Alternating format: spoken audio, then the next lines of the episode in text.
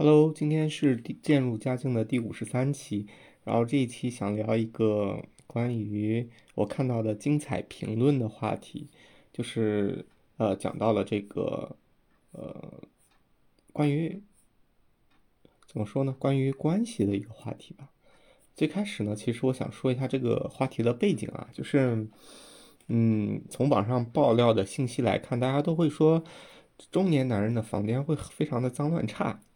嗯，就是大家都会通过文字信息去判断。那么，真的，嗯，房间是脏乱差的吗？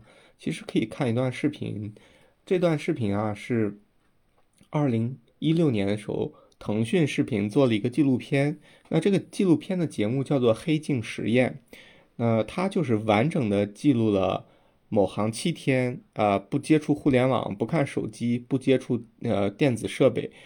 然后只看书、只生活这样的一个纪录片，嗯，当然那时候比较小众了，呃，并且这几天呢，全程是由摄影师完整跟拍的，有他的家，有他的那些书，有他的猫咪，所以这些都被拍成了一个纪录片。那么这样一个视频，你就可以看出来，到底网上描述的这个。生活脏乱差，不注意个人卫生，以及他对猫咪不好，只是作为凸显人设的道具，以及第三点就是书架上书很多，但是大部分都没有拆封，这个究竟是不是事实？那我们来看第一段视频啊，就是在腾讯视频上，现在还可以看到还没有被下架。第一段的是，呃，比较能说明这个问题的是关于这个当时这个七天的挑战快要结束的时候。然后某行打开了手机，刚开始的微信只有五条啊，他就特别惊讶啊，怎么会有五才五条信消息啊？因为他已经七天没有打开手机了，那意味着应该有很多人找他才对，对吧？所以呢，嗯，这个时候时候摄影师就是把那个镜头啊移到他的手机上，确实只有五条消息，呃，为为什么原因呢？因为微微信长时间没有打开的话，它需要。缓存把这个信息来接收，所以需要一个时间，大概等了几十秒吧。这个时候呢，他微信呼突然就开始震，然后狂震，就突然有一百多条消息。这个时候呢，就呃红色的消息点儿非常的密集，但是呢，摄像老师的镜头还是对着他手机的时候，他就很惶恐，然后特别害怕是那个摄摄像师拍他的手机，就是用那种非常急切。呃，说不出来这个语气是什么样，反正对摄影师说，呃，这这不能拍，就把他的镜头给挡掉了。所以手机上面大量涌入的红色的这种消息究竟是什么呢？这是一个那个挺现在的回头来看还挺那个的地方。那第二段是关于某行在呃晚饭的时间啊，确实是他桌子上书非常非常多，然后他一边看。书一边在吃东西，你会发现我这个吃的和书，就，嗯，在理论过程中，一张桌子吃饭的就是饭桌，然后看书的就是书桌，这两个不能合二为一吧？但是呢，他就是在桌子上摊开了书，然后再吃东西，弄得桌子简直不能看，油丝就很油，然后很脏，嗯，但是呢，当时那个情景下。你会刻意的去美化这样一个人设，可能会觉得他视书如命啊，呃，可能会觉得啊，就是有一种深度阅读，可能忘我啦，可能就是不在乎这些东西。但现在来看的话，纯粹就是生活习惯的原因吧。所以通过这两段视频，其实可以判断这个网络上关于这个的小作文的真实性啊，就是嗯，用视频可以至少佐证一下嘛。呃，然后。说完了这个背景啊，再说两个这个被曲解的事儿。第一个就是关于什么叫密，就是某行这个事儿呢，其中小作文里提到关于一个字儿密，好多人不知道密是什么意思。其实密这个在老炮儿这个北京的电影里，或者在北京的方言里面，它总总是会出现一句话叫秀密”。那，老炮儿看过吧？就是那个许晴，就是那个大萨密。那她就是完美的女人嘛。首先非常的大气，然后美貌。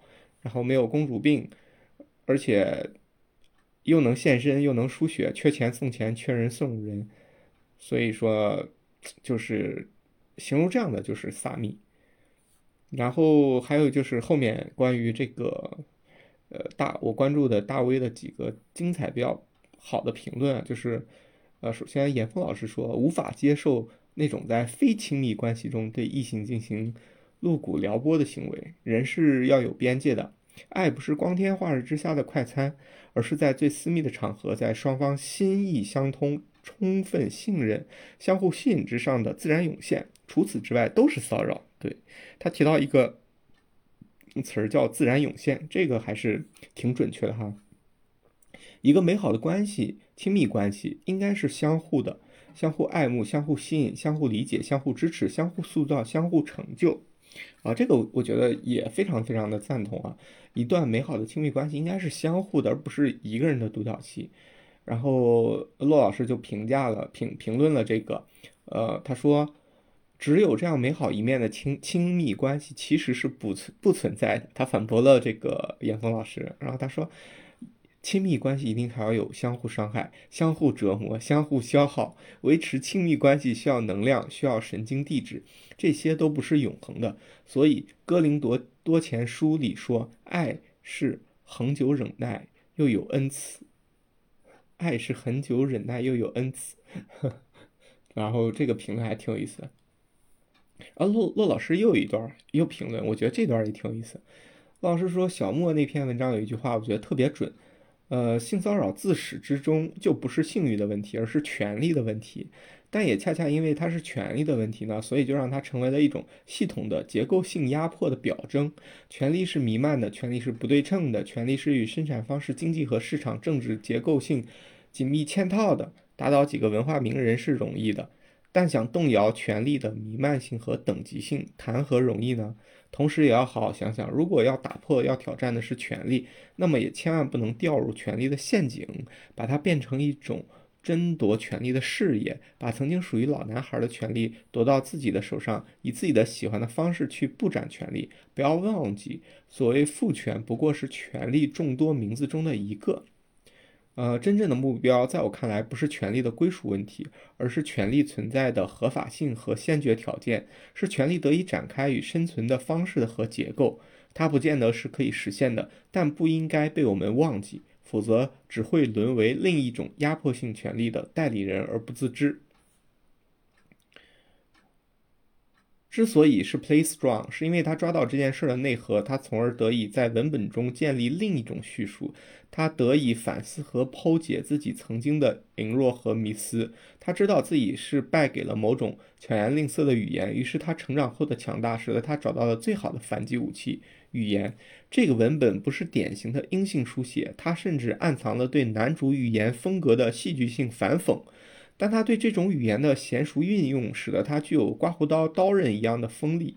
这里面有让人忍俊不禁的幽默，有无厘头的装腔，有绝杀型的警句，有妙语的拼贴，但同样也有来来自他加以升华的机敏反思，有他心底的嚎叫。正是这样的语言带来了最大的杀伤力。正是在这样的语言里，我们看到一个女性不可遏制的成功和胜利。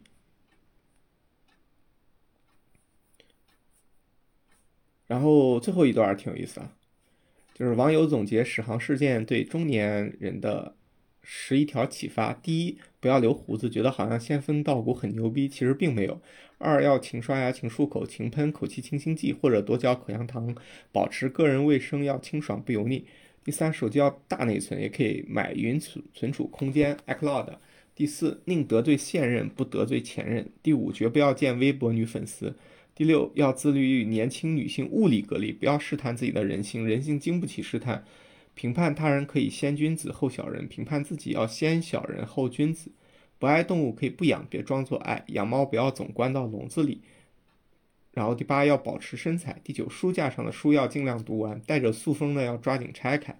第十，有女士参与的聚会聚餐，如果发现有人开。荤段子玩笑要迅速与女士沟通一下，对方不喜欢就立刻呃提醒阻止。第十一，不要参与或组织自己职务、财富或地位低的女性进行非工作性质的饭局。我觉得这十一条也总结挺好的。然后那今天就先聊到这儿，关于这个一个背景和几组有趣的对谈的评论。